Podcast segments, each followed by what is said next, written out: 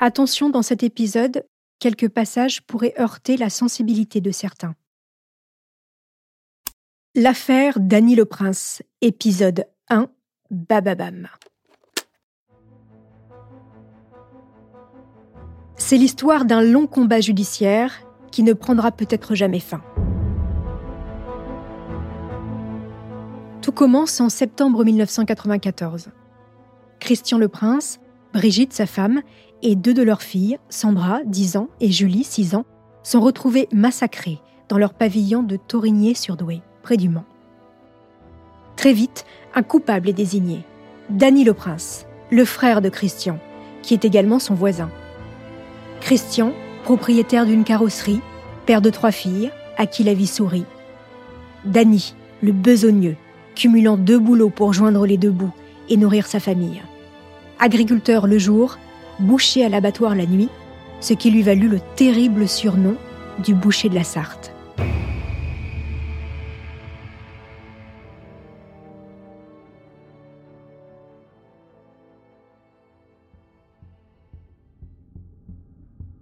En 1997, Dany le Prince était condamné à la réclusion criminelle à perpétuité pour le meurtre de son frère et de sa famille. 16 ans plus tard, il bénéficiait d'une suspension de peine avant de repartir derrière les barreaux. Une affaire complexe dont nombreux pensent qu'il s'agit d'une erreur judiciaire. Je me suis plongée dans l'affaire Dany le Prince. J'ai lu les PV d'audition, écouté de nombreux témoignages, appelé des spécialistes. Et il est vrai que cette histoire laisse un goût amer, et peut-être plus qu'une autre, le sentiment que le doute n'a jamais profité à Dany le Prince d'autant que l'accusé a presque toujours clamé son innocence. Derrière le crime odieux, c'est donc l'histoire d'une longue bataille judiciaire menée avec acharnement par les proches de Dany le Prince et ses avocats. Dany le Prince est sorti définitivement de prison en 2016. Sera-t-il un jour rejugé, lavé de tout soupçon, ou restera-t-il jusqu'à son dernier souffle celui qui a tué sauvagement au hachoir de boucher son frère, sa belle-sœur et deux de ses nièces. Quels sont les dessous de cette histoire hors du commun? 27 ans après le drame, l'affaire d'Annie Prince a-t-elle livré tous ses secrets? Bienvenue dans la saison 3 de Homicide. Je suis ravie de vous savoir toujours plus nombreux chaque semaine à écouter mon podcast. Je suis Caroline Nogueras. Dans Homicide, je vous raconte ces histoires de meurtres en famille qui ont marqué l'actualité, en tentant de percer la folie de ces meurtriers au visage de monsieur et madame tout le monde. Car, oui, les pires affaires criminelles sont des histoires de famille.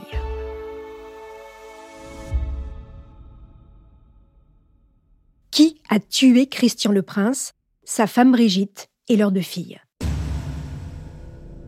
Pour tenter de comprendre toute cette affaire, il faut remonter à cette journée du 5 septembre 1994.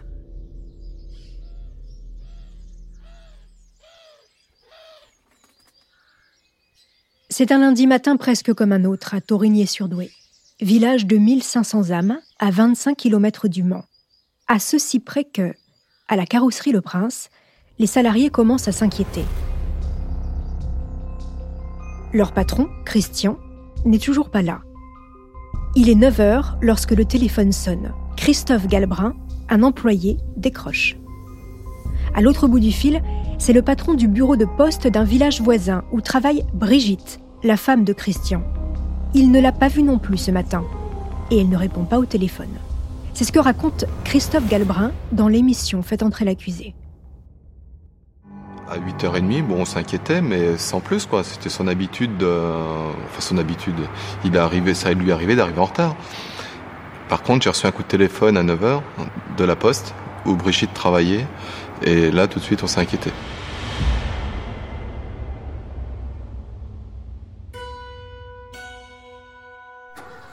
Franck, un autre employé de la carrosserie, prend la route en direction de chez son patron. Il habite dans une jolie maison à la sortie du village de Taurigné. Il a comme voisin son frère Danny, sa femme Martine et leurs trois filles. Les maisons des deux frères sont séparées par une haie de tuyas. Tout autour, des hectares de champs. En arrivant, Franck constate que les deux voitures sont garées et que la porte de la maison est entrebâillée.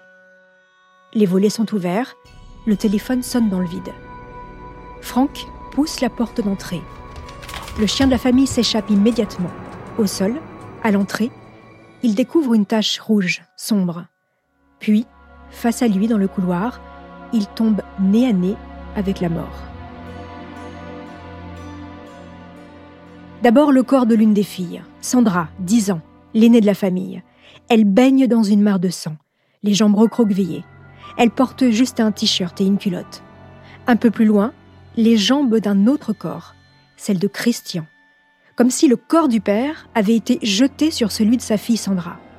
Slip et jean baissés jusqu'aux genoux, mâchoire déchiquetée, baignée de sang. Franck quitte précipitamment les lieux en voiture et retourne à la carrosserie, puis appelle les gendarmes. Ensuite, il repart chez son patron, cette fois-ci accompagné d'un collègue, pour vérifier s'il n'y a pas quelqu'un à sauver dans l'attente de l'arrivée des secours. Voici ce qu'il raconte à l'époque sur France 2. Et arrivé là-bas, on n'est pas rentré à la maison parce qu'à l'extérieur, on voyait bien des choses, euh, une trace de sang, on voyait bien qu'il y avait une traînée, un corps qui avait été tiré. De l'autre côté de la haie, il y a au loin Martine et sa fille aînée Célia, la belle-sœur et la nièce de Christian et Brigitte. Franck les alerte. Martine est en larmes. Elle demande à rentrer pour voir s'il n'y a pas une enfant à sauver. Les gendarmes et les pompiers arrivent quelques minutes après. Les pompiers entrent dans la maison d'Hello Prince avec le médecin du village. À leur tour, ils découvrent l'horreur. Le sang, les corps au sol. Ils identifient d'abord Sandra, le tueur s'est acharné sur son visage. Puis le père, Christian, il a été défiguré. Il n'a plus de visage non plus. Dans la cuisine, le médecin découvre un autre cadavre, celui de la mère de famille, Brigitte, sur le ventre, pieds nus, tête déchiquetée. Son chemisier que l'on devine clair est maculé de sang. À côté du frigo, il y a une empreinte de chaussure, du 41, qui se retrouve un peu partout dans la maison et à certains endroits, les empreintes sont mêlées à une autre plus petite, probablement celle d'une femme, comme si deux personnes s'étaient introduites dans la maison. La télé est allumée dans le salon. Le médecin entend comme des gémissements d'une enfant provenant du fond du couloir.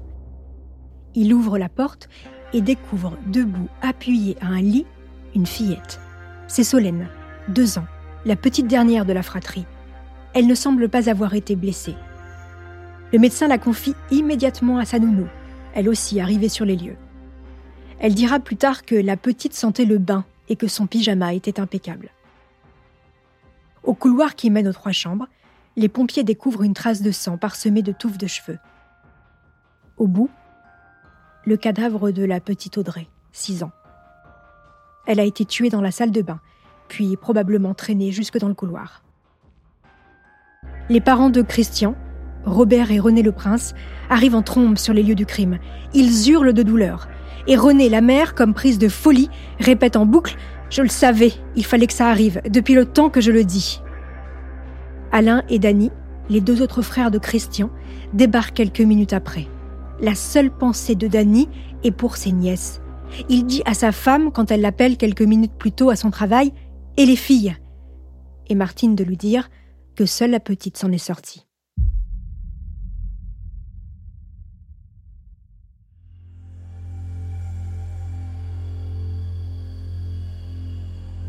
Au village, l'information se répand comme une traînée de poudre. L'alarme des pompiers n'arrête plus de sonner, celle des voitures des gendarmes également. Le bruit est assourdissant. Les journalistes affluent de toutes parts. Le maire, au micro de France Inter, fait une première déclaration. Comme dans un village de 1600 habitants, tout le monde se connaît, on les connaissait très bien. Participer à la vie communale et tout. Il y avait des enfants qui étaient à l'école, dans un instant il y avait quelque chose, une, fête locale, ils étaient toujours là, ils étaient toujours avec nous, oui. Euh, je vais dire que personne ne comprend, si vous voulez, c'est tellement affreux qu'on peut pas comprendre. On a du mal à y croire, et malheureusement c'est vrai, mais c'est c'est le drame épouvantable, je dirais. Vous imaginez une seconde que ça peut être quelqu'un du village? Non. Non, non, j'imagine pas ça du tout. Pas du tout. je pense que c'est pas possible parce que pour faire un acte pareil, il faut être euh, complètement dément pour moi. Donc, je pense pas que ce soit possible que je vienne ici. C'est un village paisible. J'ai jamais entendu parler de haine. Moi, je suis ici depuis aussi presque 30 ans et avant, j'étais juste à côté. Donc, non, non, il n'y a absolument pas pas problème dans le village. Les rumeurs vont bon train. Et si un fou rôdait dans le village? Un psychopathe capable de décimer une famille entière? Le lendemain, le capitaine Lambert de la section de gendarmerie d'Angers prend l'enquête en main. Tous les proches de Christian Le Prince sont interrogés, y compris les plus éloignés. Dany Le Prince intéresse particulièrement les enquêteurs. Il habite juste à côté. Avec sa femme, il affirme n'avoir rien vu ni rien entendu cette nuit-là. Quant à son emploi du temps, Dany dit être rentré à 21h, avoir dîné, puis s'être couché. Sa femme Martine raconte avoir regardé la télé puis s'être couchée vers 23h. Et elle poursuit. Son mari s'est levé à 2h30 du matin pour se rendre à l'usine de boucherie, comme il le fait chaque jour. Les auditions avancent, l'affaire fait la une des journaux. Quant aux habitants de la Sarthe, ils sont apeurés. Un massacre pareil, qu'on en veut à une grande personne parce qu'il y a un problème encore, mais s'acharner sur des enfants égorgés, c'est l'horreur, l'horreur. Des gens sans histoire, prêts à rendre service à n'importe qui. Des gens qui possèdent tout le temps, qui... Moi, j'en voyais pas du tout d'ennemis, hein, pas du tout. Et vraiment, on a peur parce qu'on se dit, euh, est-ce qu'ils étaient vraiment visés? Est-ce que c'est des malades? Ça peut être nous, ça peut être n'importe qui. C'est... On va pas dormir cette nuit, je vous assure qu'on est... On est malade, hein. À l'intérieur du pavillon, les flics de la scientifique tentent de reconstituer le crime. Ils comprennent que la famille était sur le point d'aller se coucher quand le meurtrier est arrivé. Le médecin légiste confirme que le crime a eu lieu entre 20h et 23h. Christian, le père, a été tué le dernier, car il a les jambes sur celles de sa fille et il a été traîné de l'extérieur vers l'intérieur. L'arme du crime pourrait bien être un couteau de boucher, une feuille, une sorte de longue lame aiguisée de presque 30 cm. Les gendarmes excluent le crime crapuleux. Pas de traces de lutte et rien de volé. Dans le bureau, les enquêteurs découvrent le portefeuille de Christian avec 610 francs. Mais, étrange découverte, sur le dessus d'un meuble, une feuille de papier a été laissée en évidence où l'on peut y lire Je, sous-signé Monsieur le Prince Christian, reconnais avoir prêté à Monsieur le Prince Dany la somme de 10 000 francs. La lettre est signée et datée du 22 août 1986. Cette reconnaissance de dette sonne pour les gendarmes comme le début d'une piste. La piste d'un drame familial. Danny le Prince devient ainsi le premier suspect de cette affaire.